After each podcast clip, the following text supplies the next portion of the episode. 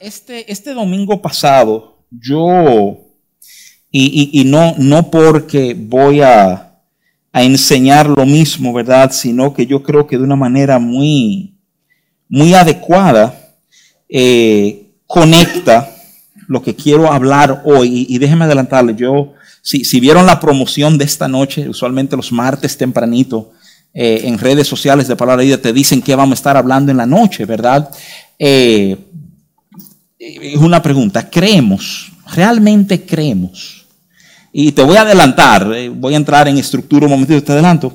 Yo quiero examinar bíblicamente qué quiere decir creer, qué, qué implica creer, ¿verdad? Eh, yo creo que, que, mucha gente, si tú le preguntas, ¿tú crees? Sí, claro, yo creo, yo creo, yo creo.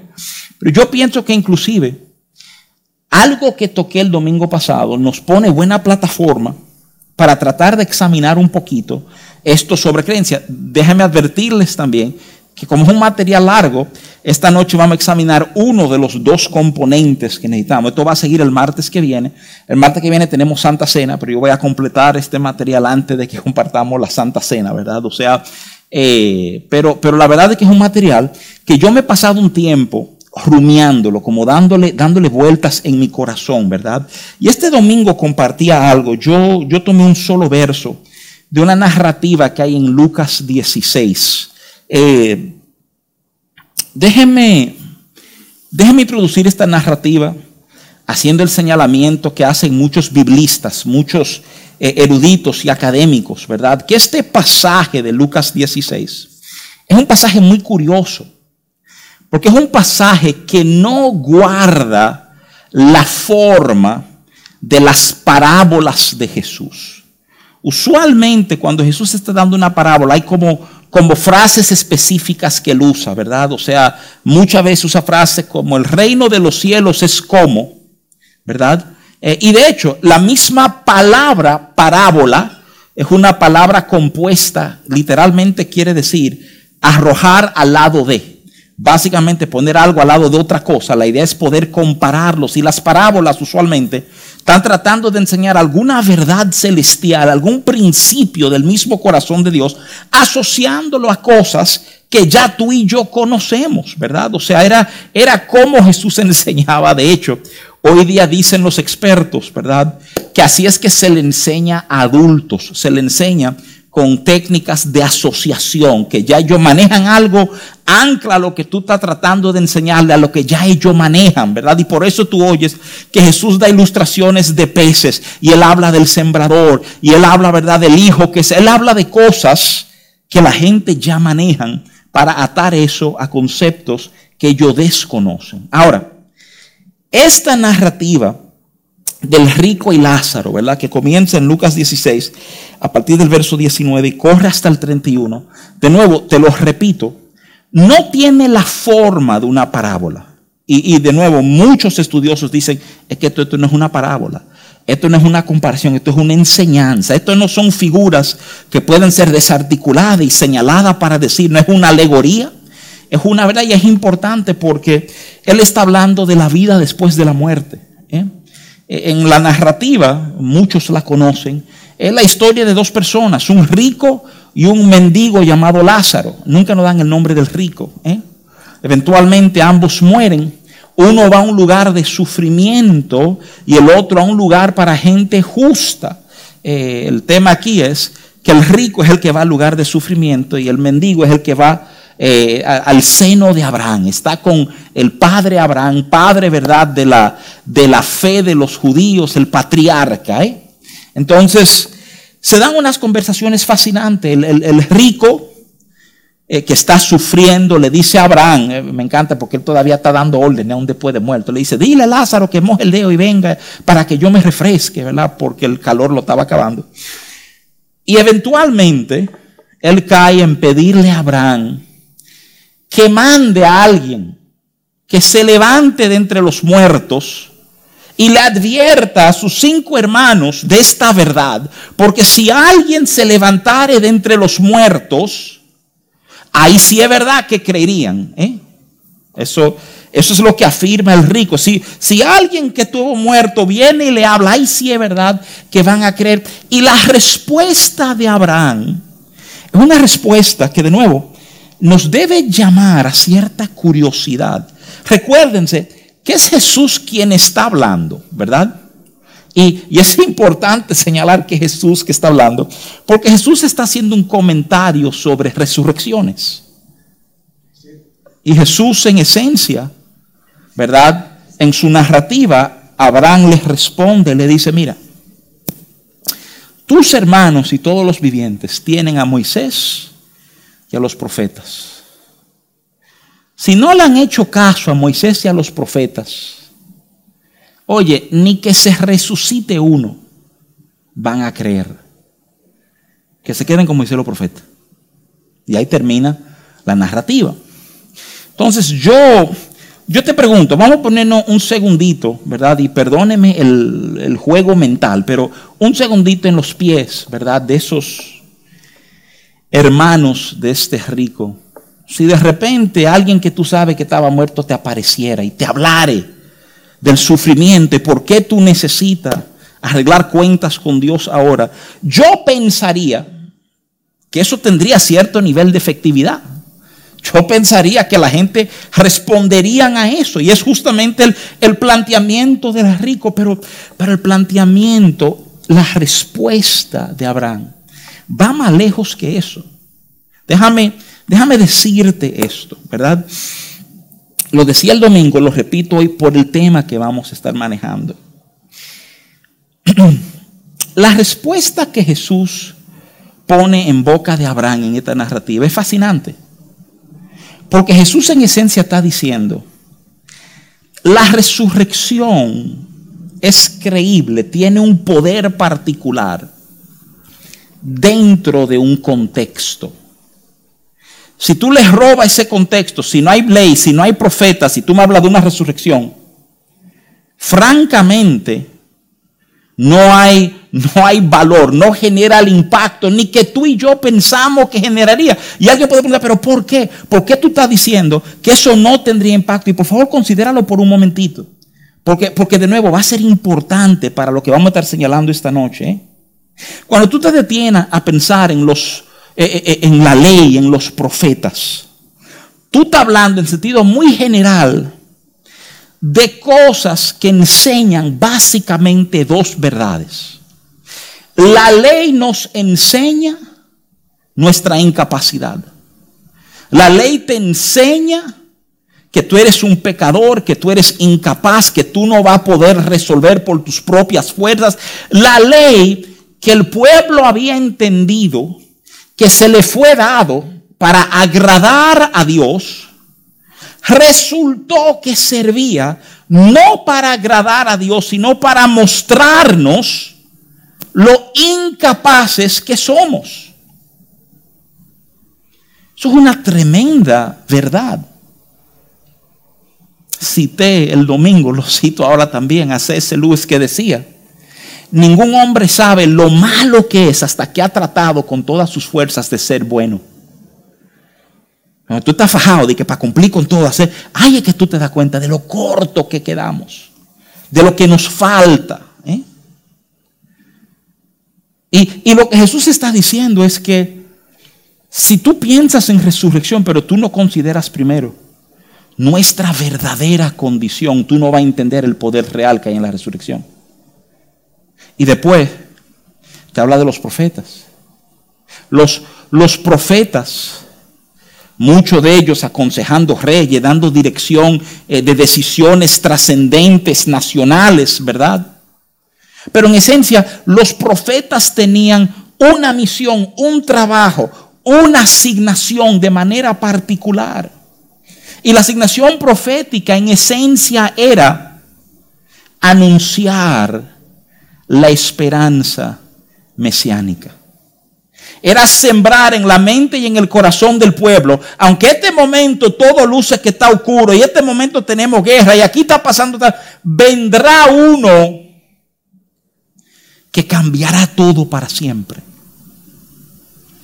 El, el trabajo, óyeme, así como la ley nos está enseñando lo incapaces que somos, saber que hay una esperanza. Y entre esas dos columnas de mi condición tan desastrosa y la esperanza prometida es que la resurrección brilla como nada. Porque qué cosa saber que merecemos muerte y nos espera vida. Qué cosa saber, ¿eh? Que hay esperanza. Aunque el contexto te esté voceando voz en cuello que todo se acaba aquí. Es, es glorioso. Es extraordinario. Pero fíjate, fíjate, poder creer, poder abrazar, poder agarrarte de la esperanza del mensaje de la resurrección, tiene condicionantes. Es lo que dependemos de esta historia. Es que sin el contexto de la ley, sin el contexto de los profetas, hay algo que se pierde en lo que Dios está tratando de enseñarnos. Hay razones bíblicas para esto. Tuve la ley y los profetas no eran simplemente la antesala hasta que el Mesías llegara, sino que el Mesías queda revelado en la ley y en los profetas. En camino de Maús, eso le enseña a Jesús a esos dos discípulos. Todo lo que la ley y los profetas hablaban de él, todo lo que tuve en el Antiguo Testamento es una señal, está discretamente señalando a uno que es el verdadero que nos salvará en el diluvio, que es Él nos va a guardar en la fosa de los leones, que es el que va a abrir el mal rojo para nosotros. Todo eso son, son figuras, son sombras de lo que Él sería realmente. Hay un movimiento actual hablando de desencadenar el mensaje del Evangelio del Antiguo Testamento en círculos teológicos. ¿eh? Porque dicen que hay tantos elementos en el Antiguo Testamento, como la creación en siete días, lo del diluvio, que hace como difícil creer el Evangelio. Y es mejor presentar el Evangelio sin todo esto. Yo respondía justamente ayer a un PhD sobre este tema, diciéndole, mira, es que tú le quitas el contexto a la historia. Eso no es una introducción vaga. Eso define carácter y nos da un sabor de lo que viene. Y afecta todo si intentan desencadenarlo.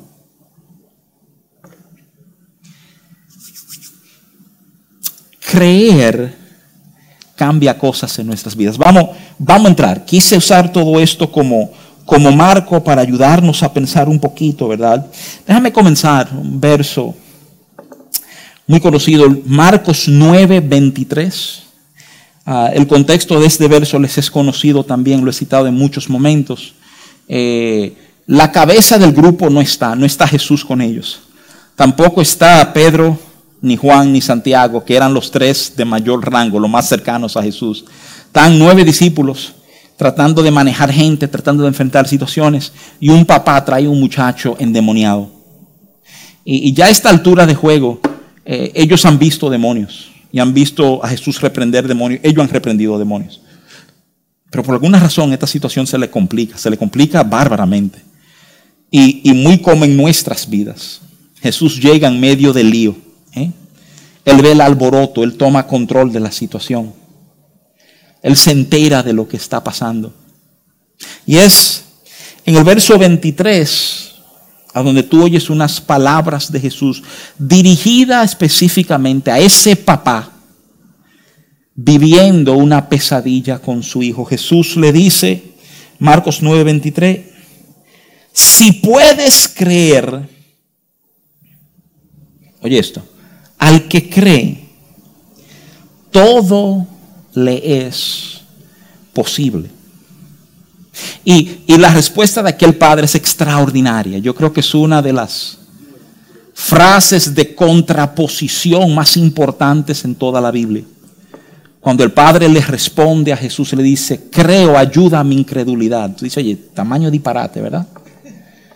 Y he repetido en tantos momentos que lo que hemos caminado en fe sabemos que eso no es un disparate, eso es el retrato de momentos distintos de nuestra vida de fe. Donde todo corazón queremos agarrarnos de algo, pero hay tantas ideas y tanto ruido y tantas cosas viniendo como en contra de lo que yo estoy tratando de agarrar, que me encuentro como perdido.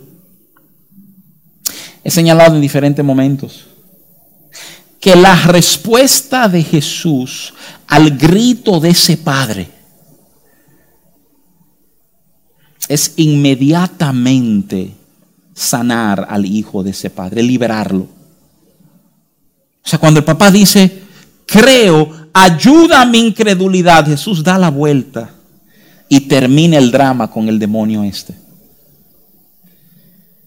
Es casi como su manera de responder a la ayuda que el papá está pidiendo, es dándole de qué agarrarse, diciendo, míralo ahí. Tú quieres ayuda para creer, agárrate de eso. Creer. ¿Qué creemos? Creemos que Jesús es el Hijo unigénito del Padre, que murió por nosotros que al morir por nosotros se transforma en maldición para que nosotros seamos bendición.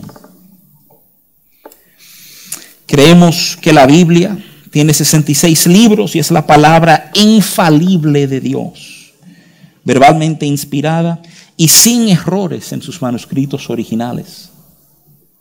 Hay una, una palabrita que se está usando mucho hablando de el mundo académico bíblico es inerrante. La Biblia es inerrante, no contiene errores. Por favor, tolérame.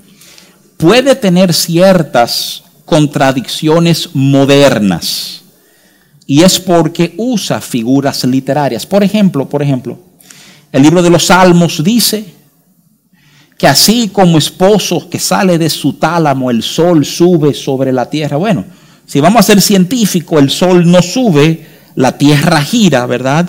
Y yo, ah, mira ahí, la Biblia falló porque no es el sol que sale en la tierra. No, no, no, no. O sea, eso es una figura literaria, eso es poesía, eso, eso es, aquí decimos en español, y el sol sale, y tú y yo sabemos que el sol no es el que sale, la tierra que rota, ¿verdad?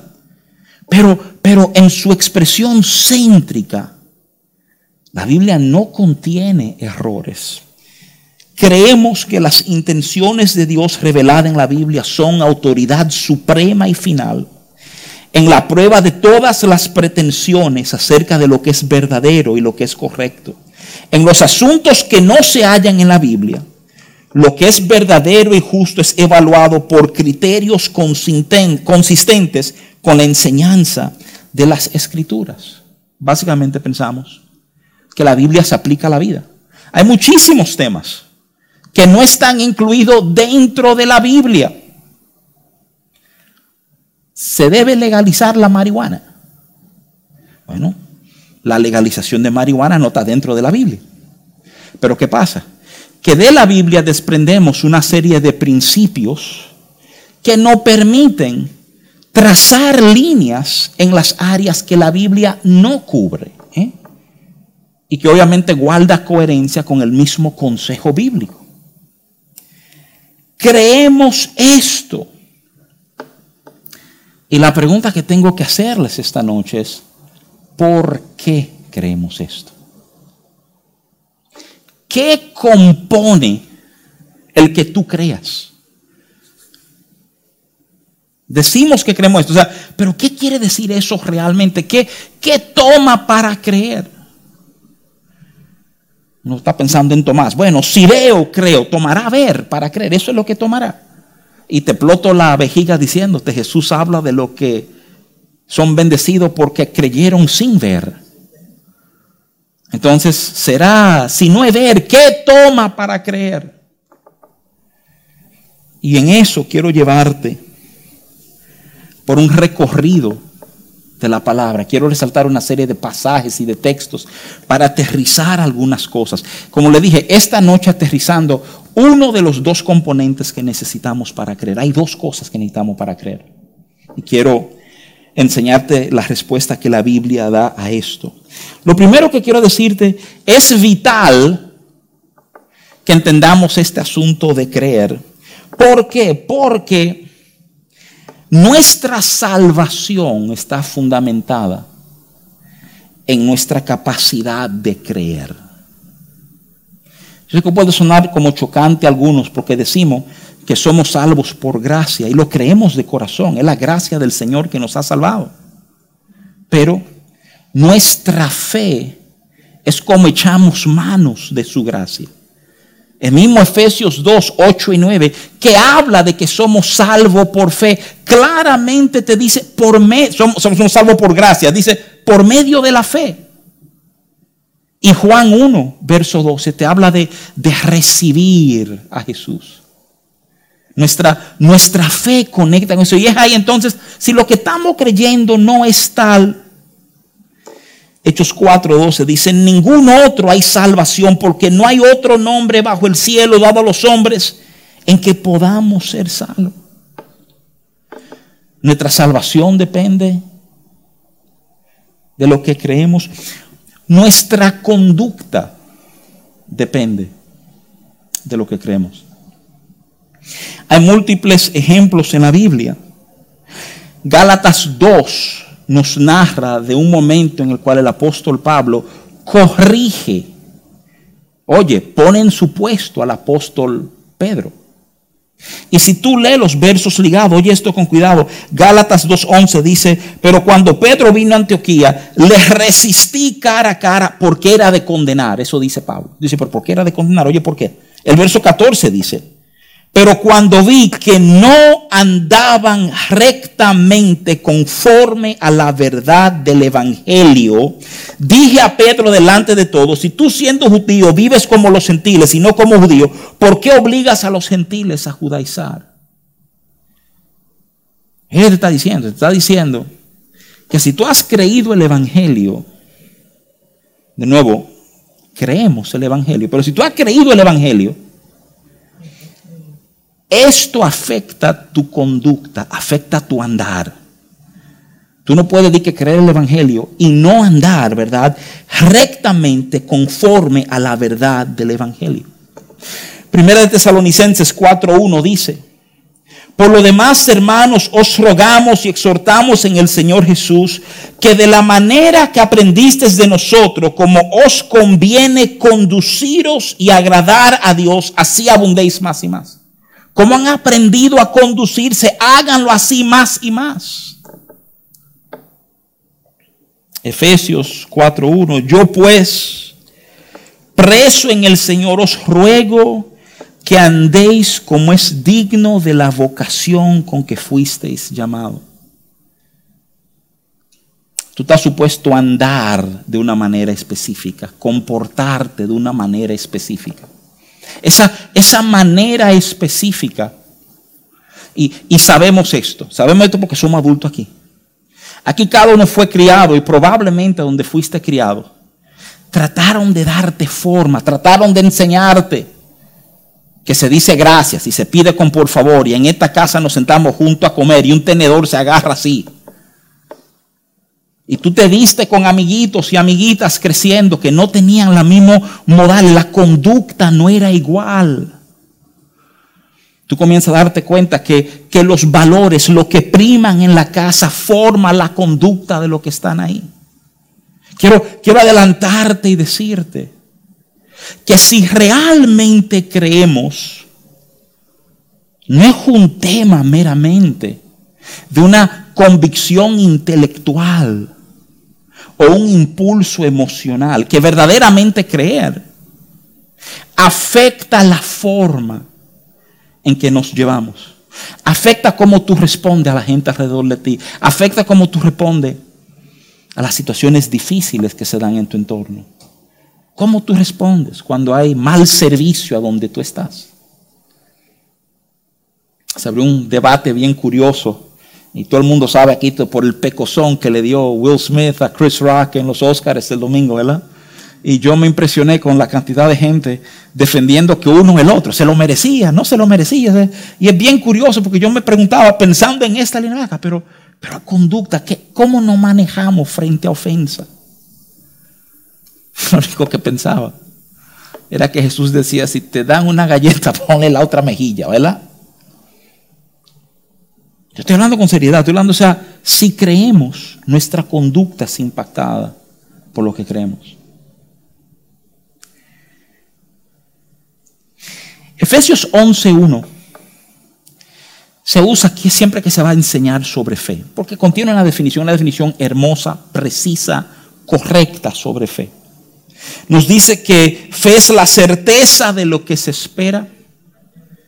Me impresiona eso, tener certeza aún esperando, ¿verdad? Pero eso es fe, tú estás cierto, tú estás seguro que eso viene. Y la convicción, la, la seguridad de lo que no se ve. Nadie lo está viendo, pero estamos agarrados en eso. Nuestra, nuestra fe está ligado a lo que no se ve. Pero déjame serte muy franco. Los fundamentos sobre los cuales nos paramos para creer, oye, tu fe tiene que ver con lo invisible. Los fundamentos que sostienen nuestra creencia se ven. Se ven cuáles son. ¿Qué determina si yo creo o no creo? Déjame Déjame darte una ilustración para que entendamos un poco el amplio de este tema, de, la, trascendencia de lo que estamos hablando, ¿verdad? Es, un ejemplo que tiene que ver con, con confianza, porque, porque tú puedes decir que tienes fe, pero si tú no tienes estas columnas que te voy a compartir, que son dos, dos columnas que sostienen nuestro creer, nuestra fe pierde impacto, no, no es lo que tú crees que es. ¿Y cómo así? Explícame. Vamos, vamos a hablar de fe por un momentito, vamos a hablar de fe. El ejemplo, este ejemplo lo, leí hace mucho tiempo en un libro de John Piper. Piper decía, mira, si alguien viene y te dice, mira, yo necesito que tú tomes estos 10 mil dólares y vaya y me lo deposites en mi cuenta, un desconocido. Dice, mira, por favor, háme este favor, un vecino, toma estos 10 mil dólares, ve y deposítamelo, que, que tengo una urgencia. Y tú preguntas y dices, bueno, pero ¿por qué yo? ¿Por qué usted está confiando en mí? ¿Verdad? Y te dicen, bueno, porque sí, porque tú estabas ahí, ten. ¿Eh? Es muy diferente alguien que te dice, mira, por favor, toma estos 10 mil dólares, necesito que me lo deposite, pero venga acá. ¿Y por qué usted me lo, me lo pide a mí? Dice, bueno, porque sucede que yo tengo tres años observándote. Y tú eres una persona que siempre te manejas como con mucha rectitud. Veo que sales temprano siempre, veo cómo cuidas a tus hijos. Me da la impresión que tú eres una persona seria Piensa por un segundito. En ambos ejemplos hay un elemento de fe. Tú le diste 10 mil pesos a ese tipo que tú no conocías, pero porque él estaba ahí. Y dólares, perdón Pedro, te este, devuelvo tu dólar. O sea, ah, y, tú le das, oye, y tú le das 10 mil dólares al que tú has observado y visto su manejar. Pero te pregunto algo, te pregunto algo.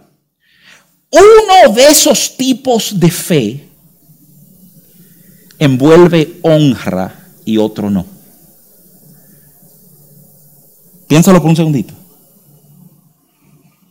Hay uno de esos ejemplos de fe que incluye honra y el otro no.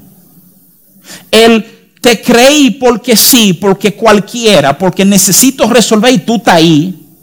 Ahí no hay ningún tipo de honra. Pero la fe que dice, esa confianza que dice, he visto tu manejar sé quién tú eres, me inspiras confianza. Óyeme, esa fe está fundamentada sobre algo.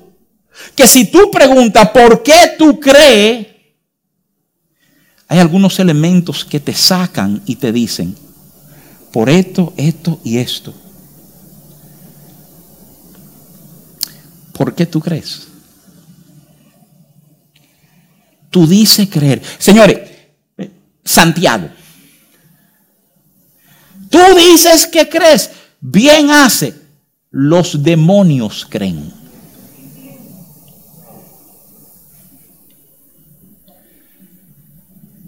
Creer te pone en la misma categoría que un demonio. ¿Eh? Piénsalo, te pone en la misma categoría que un demonio. ¿Eh? Entonces, ¿cómo manejamos esto? ¿Qué, ¿Qué hay de diferente en nuestro creer? ¿Qué hay de diferente en lo que hemos abrazado? Y aquí es a donde yo quiero entrar en materia contigo. Fíjate, te quiero dar ilustraciones. ¿Por qué te quiero dar ilustraciones? Porque porque hay ejemplos de fe, como que fe es una palabra que se usa casi como un término sábana para todo el que cree en algo. Dicen que tiene fe. Pero fíjate, solo piensa en el ejemplo que te acabo de dar para darte cuenta que no toda fe es igual. Tú puedes tener fe aleatoriamente, ajá, porque sí, porque mi padre me enseñaron, porque sí, ajá. O tú puedes tener fe sostenido por algo. ¿Qué sostiene tu fe? ¿Por qué crees? Eso es lo que estamos manejando. Eso es lo que vamos a estar examinando esta noche.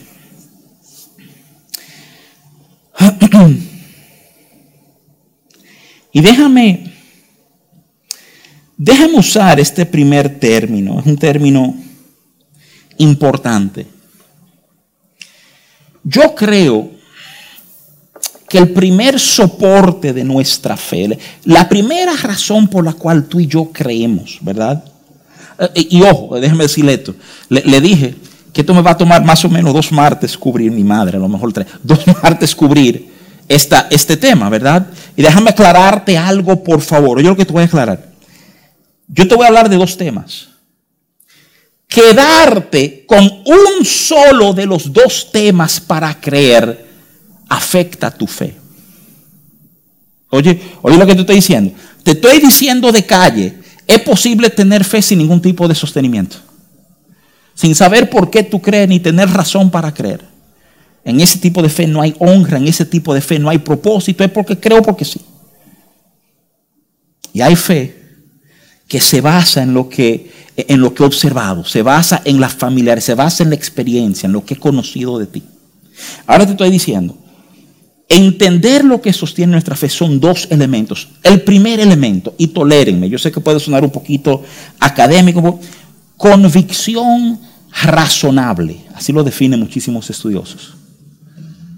El primer elemento que lleva a mi fe es una convicción razonable. Déjame pedirte, si andas con tu Biblia, enciéndela, búscala. Quiero ir a Hechos 17.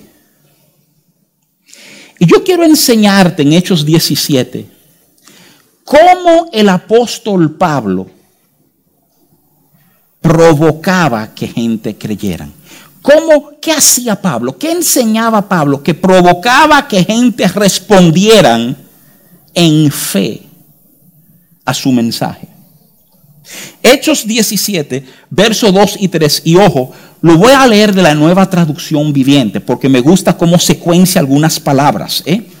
La Reina Valera está bien, ¿verdad? Pero me interesa hacer hincapié en estas palabras y voy a darte las palabras griegas que son la misma en la Reina Valera o en la nueva traducción viviente. Oye esto, o sea, Hechos 17, 2 y 3 dice esto. Dice, como era su costumbre, Pablo fue al servicio de la sinagoga y durante tres días de descanso seguido, entiéndase, tres sábados, 21 días, ¿verdad? En total, por tres días de descanso seguidos, usó las escrituras, ahora ponga atención a esto, usó las escrituras para razonar con la gente, explicó las profecías y demostró que el Mesías tenía que sufrir y resucitar de los muertos. Decía, este Jesús de quien les hablo es el Mesías. ¿Eh? Te lo vuelvo a leer. Como era su costumbre, y, de hecho el libro de Hechos enseña esto, Pablo era un tigrazo. Pablo estaba aprovechando sus credenciales. Pablo era fariseo.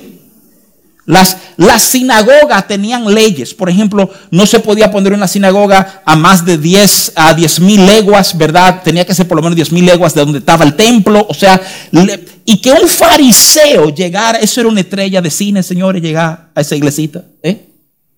Y Pablo de Tigre entraba declarando que él era fariseo inmediatamente. Venga y predique, no venga y quitan los rollos, hable por esa boca lo que usted quiera. Esa era su estrategia. Pablo llegaba a todo lugar, inclusive a Atenas, y Pablo ubicaba la sinagoga. ¿Por qué? Yo no sé de muchas cosas, pero de judíos yo sí sé.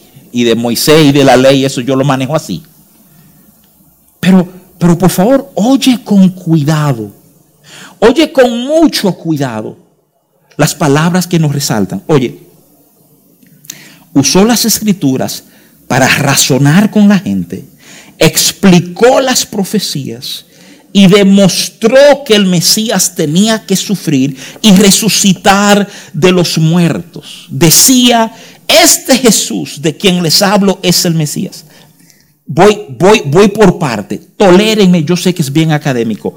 Razonar, ¿verdad? El, el vocablo usado y esa palabra razonar. Literal griego dialegomai. Significa discutir en un argumento o una exhortación. Mira, falsamente se nos ha enseñado que nuestra razón, nuestro intelecto, nuestro entendimiento no juega una parte en nuestra vida de fe. Erróneamente. En Isaías capítulo 1, Literalmente Dios hablando a través de su profeta le extiende una invitación al pueblo y la invitación es vengan. Ya continúa la escritura. Pero necesito llamar tu atención, ayudarte, ayudarte a entender. Hay estos llamados a razonemos. Señores, de miedo.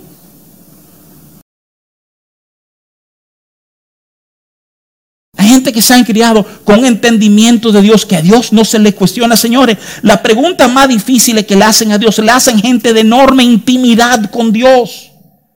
Claro que preguntar es parte de nuestra... Es preguntando que llegamos a convicciones.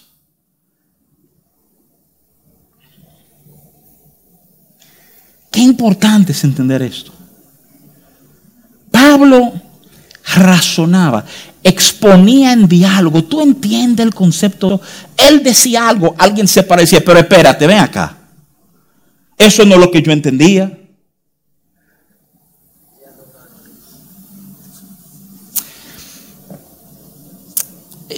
El pastor Tim Keller es un proponente de una idea que a mí me enamora. Keller habla del mercado libre de ideas. Él dice, si existiera un lugar que los pensadores pudieran sentarse y cada uno exponer lo que está pensando y lo que cree y por qué lo cree. Él dice, ¿tú entiendes tú que si eso se diera al cristianismo dominar el mundo? Porque es que no hay una estructura de pensamiento, óyeme bien, más coherente y hermoso que el cristianismo. De hecho, una de las enseñanzas que voy a estar dando pronto en las próximas semanas aquí son 12 puntos únicos al cristianismo. Para que tú entiendas lo que hemos creído. Pero es urgente que tú comiences a entender que mi fe comienza en un proceso de razonamiento. Oigo que soy pecador y no es verdad que todo el mundo abraza la realidad de que es pecador. Hay un grupo que se te cae a pedazos. Es verdad, yo soy malísimo. ¿eh? Pero hay otros que su respuesta, espérate, espérate, espérate, yo, yo no puedo validar eso de calle. Yo, yo, yo veo, yo, voy a ver a la vieja toda la semana. Y le doy par de peso al viejo siempre. Y cuando puedo ayudo a mis hermanos. Y mi hermana está en un lío, está casado con un charlatán y ahí estoy yo apoyándola. Ahí está Papo, ofendió conmigo ahora, ¿verdad? ¿Eh? Pero piénsenlo.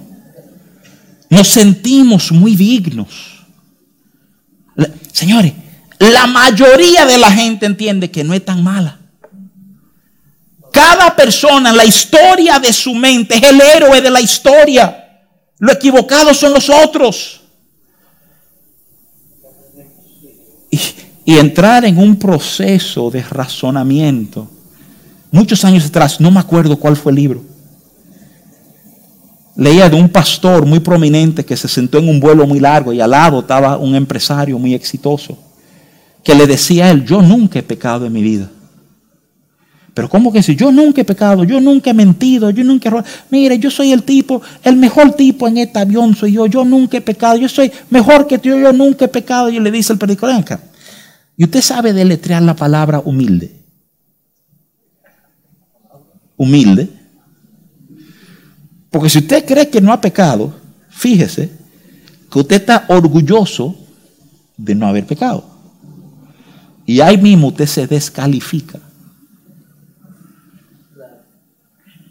Escúchame.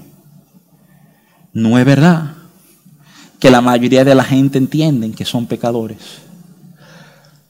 En Tesalónica, en Hechos 16, a Pablo se le alma un lío, lo quieren linchar. Y Pablo se escapa de la ciudad. Y no de que de una manera llena de gracia y el Espíritu Santo lo llevó, no. Guindado de una canata, lo rebajaron por una ventana en el muro para que saliera huyendo. No había dignidad en su escape. Y Pablo cae en Berea. Hechos 17 dice que él hace los, él tenía un patrón, era su costumbre, él busca la sinagoga, coge para la sinagoga y arranca a enseñar, a, a razonar, a explicar, a demostrar. Voy a hablar de explicar y demostrar un ratito. Los bereos no eran fáciles.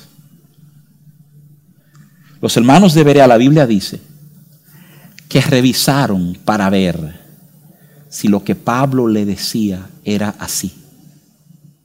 Y la Biblia usa una frase describiéndolos. Dice que eran más nobles. Considera eso por un momentito. Usualmente muchos creen que si yo le hablo del Señor a alguien y la persona tiene mil preguntas, eso es un escéptico que nunca va a creer.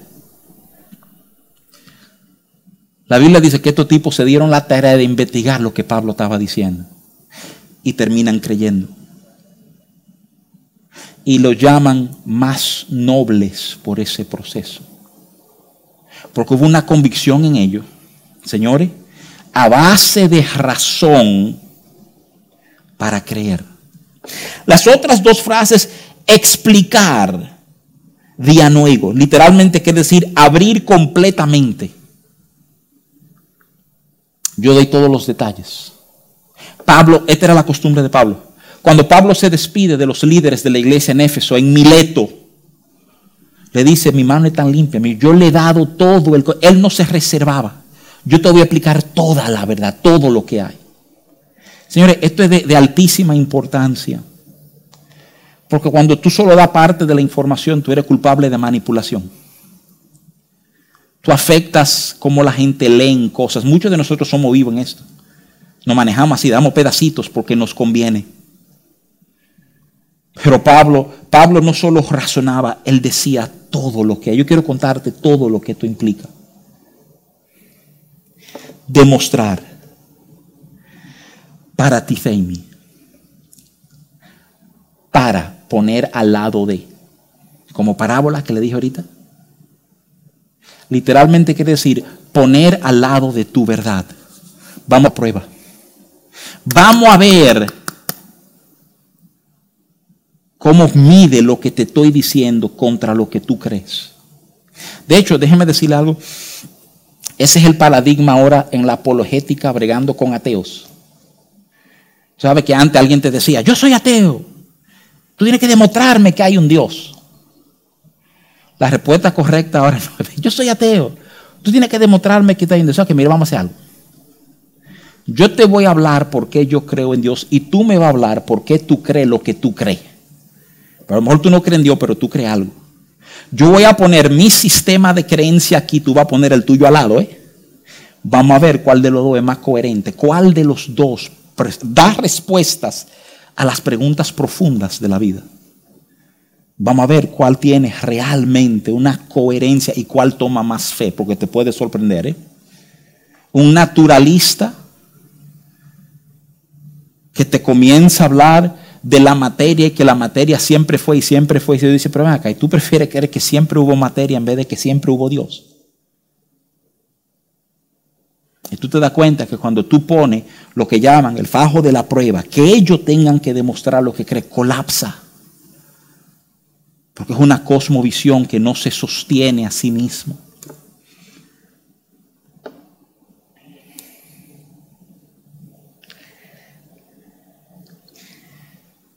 Yo quiero que tú entiendas esto. Hay una profunda relación entre lo que conocemos y lo que creemos. Hay una profunda relación entre lo que podemos razonar y lo que decimos creer. Dice, pero ¿cómo? Ayúdame a ver. Déjame darte una serie de ejemplos que vienen de la palabra de Dios. Juan 17, 7 y 8. Ahora han conocido, este es Jesús orando, que todas las cosas que me has dado proceden de ti, porque las palabras que me diste les he dado y ellos las recibieron y han conocido verdaderamente que salí de ti. Han conocido que todas las cosas me has dado, han conocido que salí de ti y han creído que tú me enviaste. Su conocer desemboca en su creer.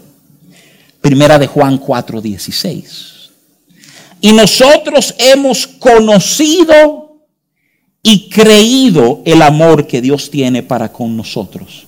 Dios es amor y el que permanece en amor permanece en Dios y Dios en él. El apóstol Pablo también habla en esos mismos términos.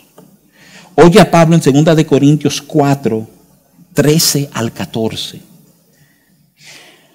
Pero teniendo el mismo espíritu de fe, conforme a lo que está escrito, creí, por lo cual hablé. Nosotros también creemos, por lo cual también hablamos, sabiendo que el que resucitó al Señor Jesús, a nosotros también nos resucitó con Jesús y nos presentará juntamente con vosotros.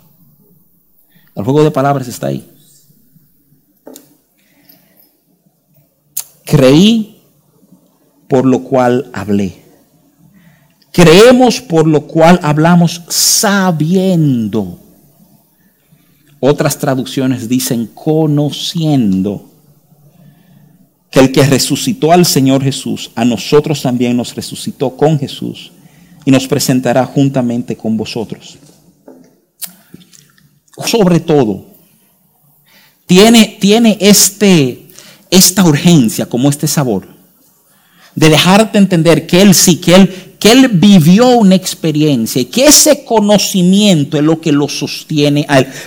Primera de Juan 1.1, oye lo que dice, dice, lo que era desde el principio lo que hemos oído, lo que hemos visto con nuestros ojos, lo que hemos contemplado y palparon nuestras manos tocante al verbo de la vida. Juan tiene mucho interés en escribir así. E-, él está tratando de tumbar una serie de enseñanzas gnósticas que dicen que Jesús no vino en la carne entonces él, él se rebaja a expresiones, ¿verdad? Que están ligadas a los sentidos. Lo que yo vi, lo que palpé, lo que gusté, lo que saboreé, lo que, lo que me tocó vivir. Pero por favor entiende a dónde voy con esto.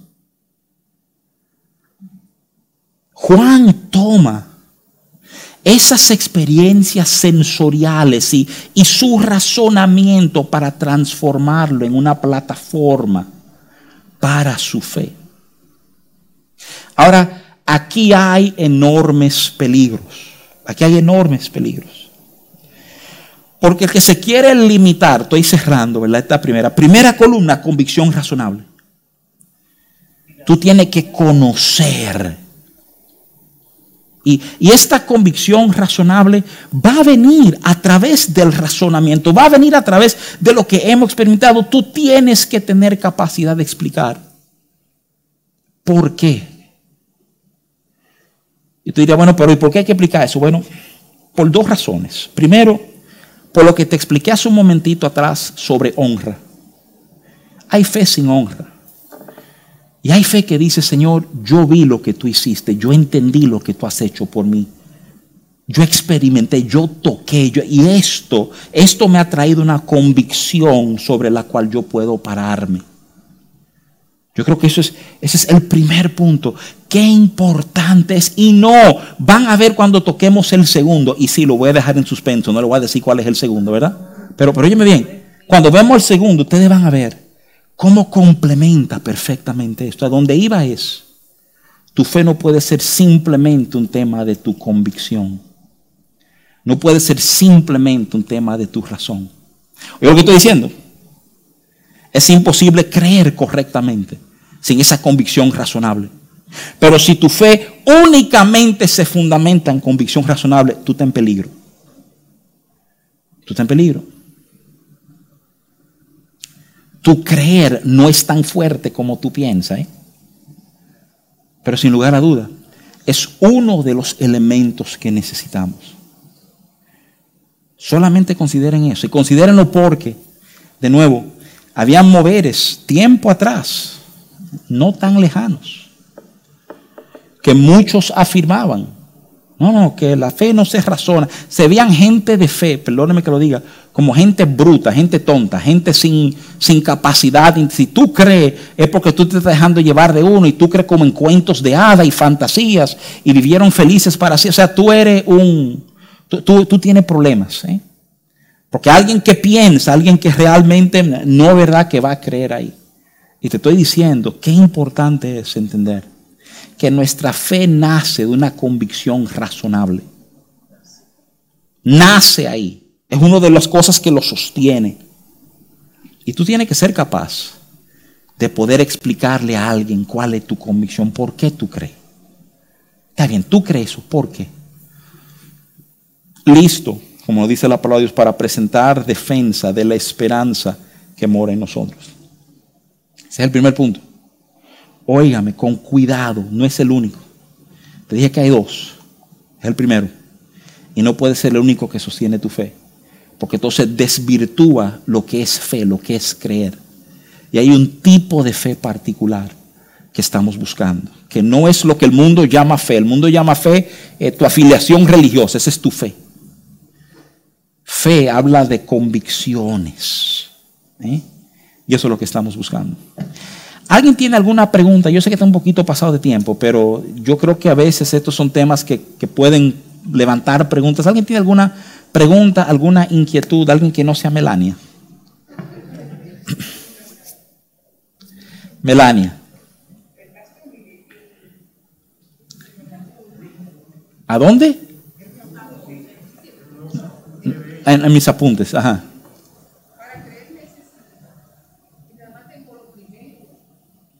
Ajá, pusiste atención entonces. Solo dilo primero. Ajá.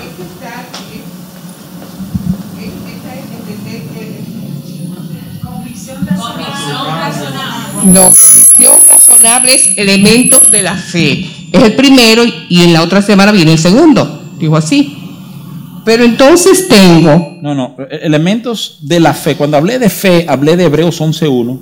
Hablé de esperanza y de convicción. Pero entonces, e, eso es uno de los elementos de la fe, esperanza y convicción.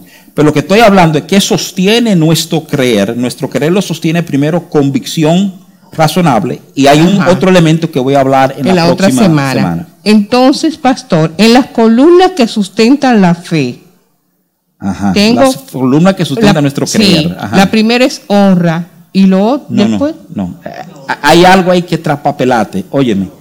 Mañana o pasado suben esta prédica al sitio de internet. Se bájala, vuélvelo ahí un par de veces para que complete tus apuntes. oíste. Es relajante. Es que Melanie y yo trabajamos juntos, entonces obviamente hay un entendimiento ahí. ¿Alguien más? ¿Alguna pregunta, alguna inquietud, algo que se sientan que necesito aclarar o debo aclarar para que tú no salgas aquí confundido y comiences a decir que yo enseñé alguna herejía?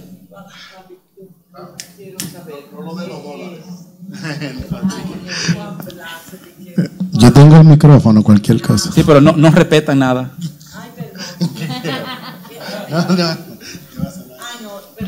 Adria, Adria, Adria, el tiempo, por favor. Pablo, dice que tú decías que Pablo enseñaba dialogando, como que Razonando, razonando. que en griego el vocablo es dialogar y exponer. Y exponer. Ajá. Ok. Ese era el primero. Ajá. Y es eso lo que. Razonando, explicando, demostrando. Son los tres vocablos que se usan. Ok, razonando, explicando y demostrando. Y es eso lo que facilita que Surja que- una que convicción. conocemos primero y, y luego creemos.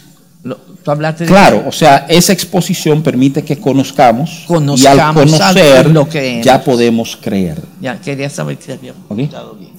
Pedro.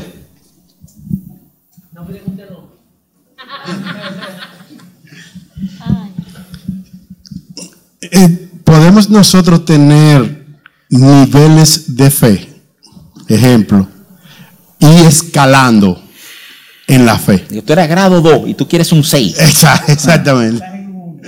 Mira, déjame, déjame decirte algo.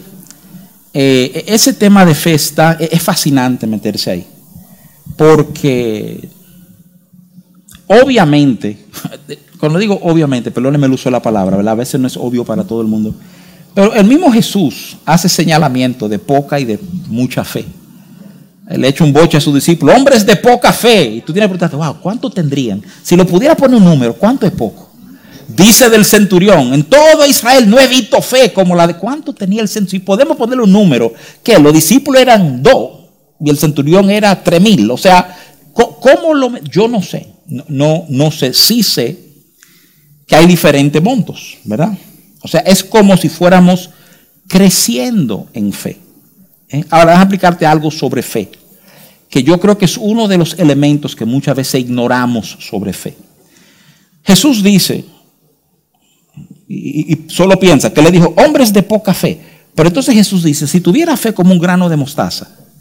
Oye, un grano de mostaza es un asunto, o sea, yo me acuerdo una enseñanza tiempo atrás, yo repartí grano de mostaza, puse un grano de mostaza en cada asiento, y la gente se sentaron, hicimos su grano de mostaza y no se dieron cuenta que estaban sentados en un grano de mostaza. ¿Tú me entiendes? O sea, porque es chiquitísimo. Él dice que con ese tamaño de fe moveríamos montañas.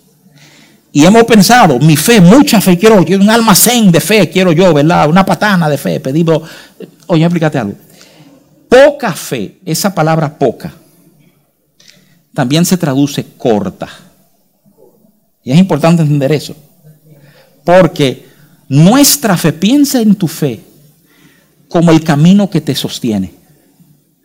Mientras más fe tú tienes, más largo y más firme va a ser tu camino en medio de lo que sea. Tú ten una candela, no importa, tú pones tu fe, tú caminas sobre tu fe, chévere. Mi fe es corta o es larga. ¿Tengo suficiente fe para salir de este lío o no? ¿Eh? Entonces, yo creo que probablemente es una mejor ilustración de fe pensar en términos de largo y corto y no de poco y mucho, ¿verdad? O sea, y, déjame decirte de esta manera, Romanos dice que cada uno no ha sido dado una medida de fe. Si tú creíste en el Señor, tú, tú creíste porque Él te dio una medida de fe. Ahora, oye dónde voy. Igual que la parábola de los talentos de Mateo 25, yo creo que es posible que se te haya dado un talento de fe a ti. Y, se le han dado tres talentos a Fernando. Y cinco a Juan Domingo. ¿eh? A cada uno le he dado una medida de fe. Ahora, esto es lo que aprendemos en nuestra relación con el Señor. Dios me da, yo soy responsable de cómo administro. Yo creo que hay mucha gente que le dieron un talento de fe, que hoy día tiene mil talentos de fe, porque fue fiel, lo creció. Experiencias de fe te marcan. Señores, ojo, todo el que quiere gran fe, ¿verdad? Romanos 5, lee los primeros cinco versos. Fe solo viene a través de tribulación. ¿Eh? Entonces, tú quieres mucha fe, en esencia tú estás pidiendo mucha tribulación. Porque tu fe solo se va probando en tribulación. Tú no sabes si tú confías en el Señor hasta que tú tengas una situación que tú tienes que confiar en el Señor. Y entonces tú miras para atrás, tú miras para atrás y dices, wow, es que yo me acuerdo cuando tuvimos ese lío y el Señor me sostuvo. Y eso que pasó un tiempo atrás se vuelve mi munición para la próxima batalla. Entonces, mi fe crece en ese sentido. Ahora repito, Dios da fe. Primera de Corintios 12, hablando de dones del Espíritu Santo, habla de un don de fe. Yo creo que hay gente que por X o Y se le hace más fácil abrazar y creer y extenderse en eso, ¿eh?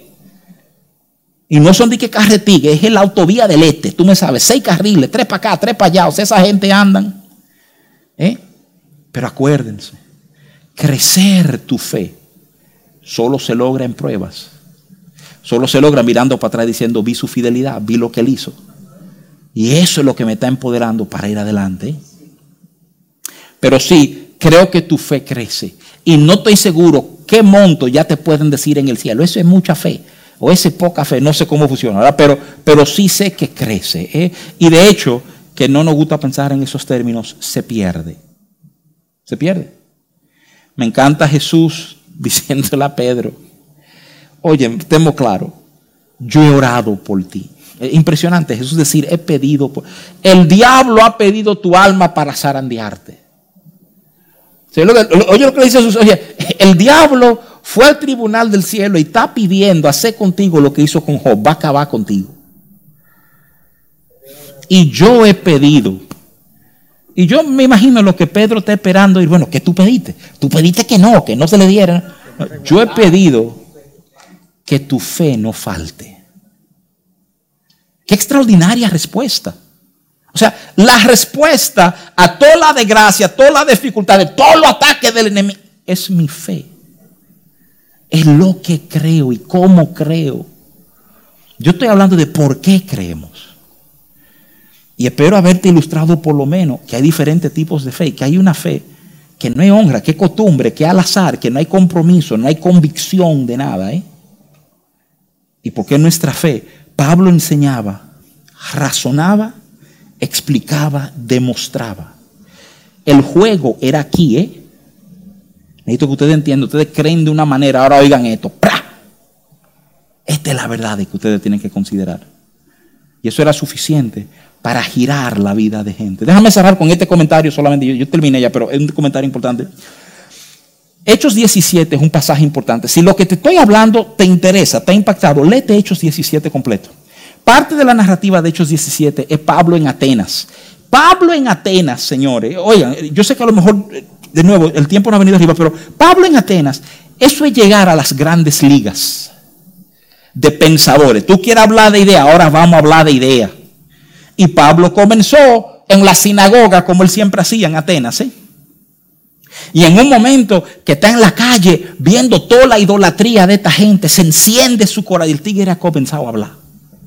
Y cuando Pablo ha comenzado a hablar, lo agarran. No, no, no, no, ven con nosotros. Venga, ¿a dónde vamos? Al Areópago, a la roca de Ares, el lugar a donde los pensadores se juntaban.